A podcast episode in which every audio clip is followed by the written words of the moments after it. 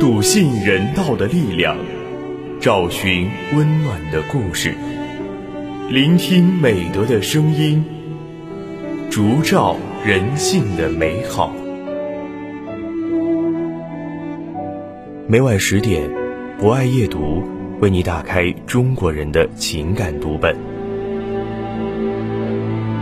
人间有情，唯爱永恒。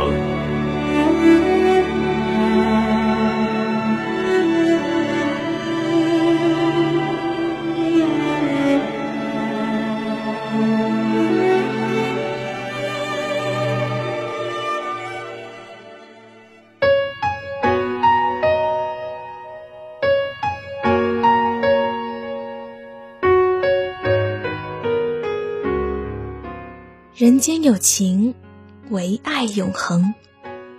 大家晚上好，欢迎收听今晚的博爱夜读，我是今天的主播欧思怡。在今晚的博爱夜读中，我将为大家推荐由艾科撰写的散文《虚拟的购物车》。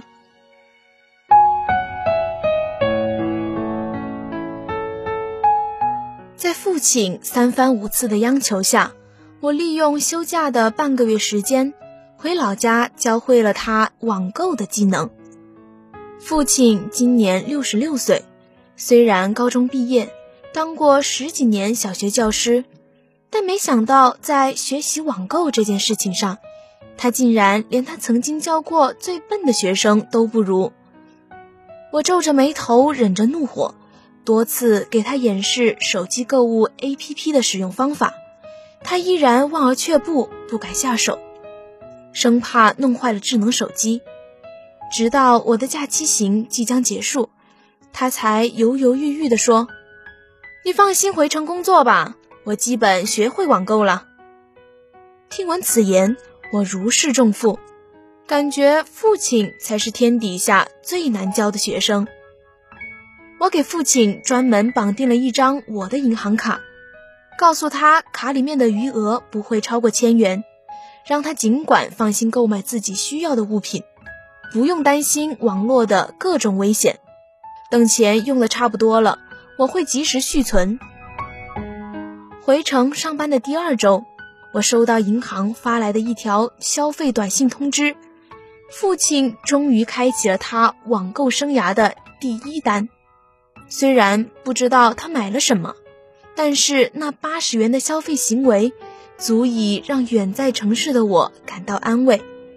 即便我不在父母身边，只要保证那张银行卡里余额充足，父母的生活就会安然无虞。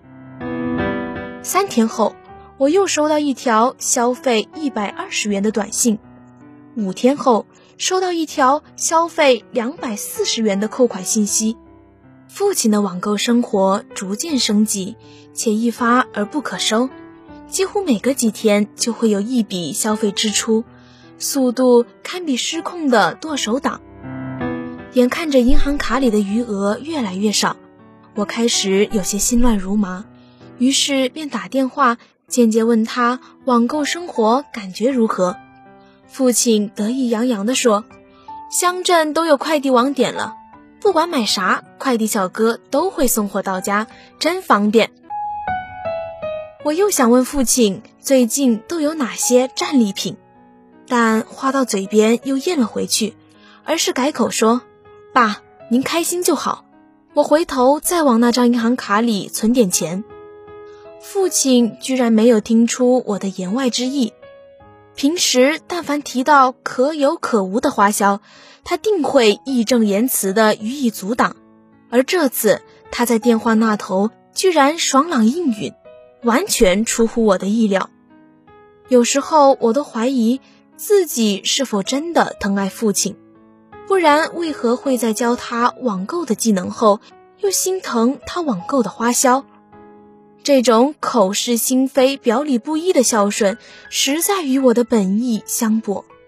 而为了让父亲老有所乐，我所能做的，就是继续往那张银行卡里存钱，满足他的购物需求。半年之后是父亲的生日，那天我与弟弟举家回乡给父亲庆生，母亲做了满满一桌美味佳肴，父亲更是心情大好。吃过饭后，将我们引至卧室，他说：“在我生日这天，你们都能回来看我。”那就是最好的孝顺了，所以呢，我也要送你们每人一份礼物。说完，父亲掀开盖在折叠床上的被子，一堆五花八门的东西映入眼帘。他弯腰一一拿起那些礼物，说：“这是我大孙子一直向往的滑板鞋，这是我小孙女期盼已久的课外书。”这是给经常熬夜写作的老大购买的滴眼液，还有这个是给老二两口子买的五谷杂粮。原来父亲虽然平时沉默寡言，但晚辈们的需求他却记得清清楚楚。他将一堆礼物派发完毕后，偷偷塞给我一万块钱，并在一番推扯中厉声道：“你在城市生活很不容易。”我网购礼物哪能让你买单？这钱你赶快收着，除去购物的花销后，剩余的钱存到那张银行卡里。我只有一个需求，你可不能让我的网购银行卡断粮啊！钱不够就跟我说。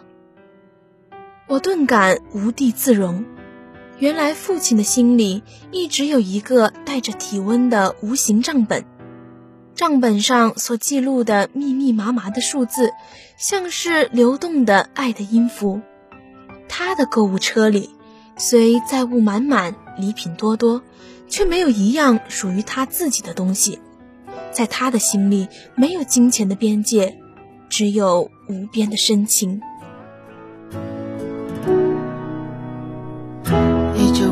思念，庄稼还没收割完。女儿躺在我怀里，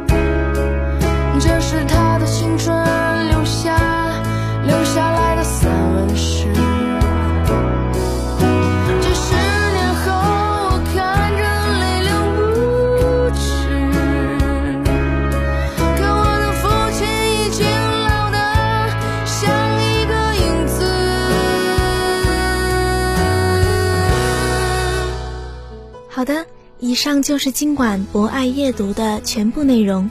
主播欧思怡，非常感谢您的聆听。本节目由中国红十字会总会报刊社与武汉市红十字会联合出品，专业支持汉口学院传媒学院，并在喜马拉雅 FM、蜻蜓 FM、荔枝 FM、懒人听书、凤凰 FM、企鹅 FM。虾米音乐等平台同步播出，期待您的持续关注。人间有情，唯爱永恒。让我们下次再见。